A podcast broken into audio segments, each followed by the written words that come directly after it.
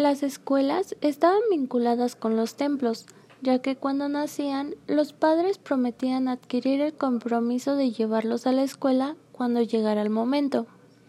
En esta ceremonia estaba presente el contraste de la conducta masculina y la femenina.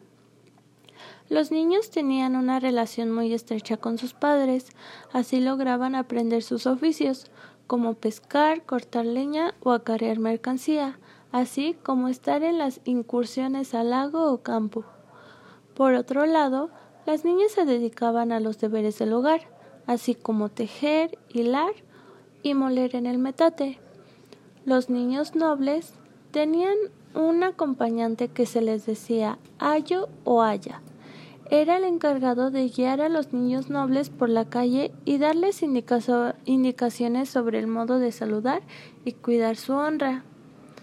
Los textos nahuas dicen que los niños eran conducidos con castigos corporales, eran golpeados con troncos y también frecuentemente los acostaban en la tierra mojada.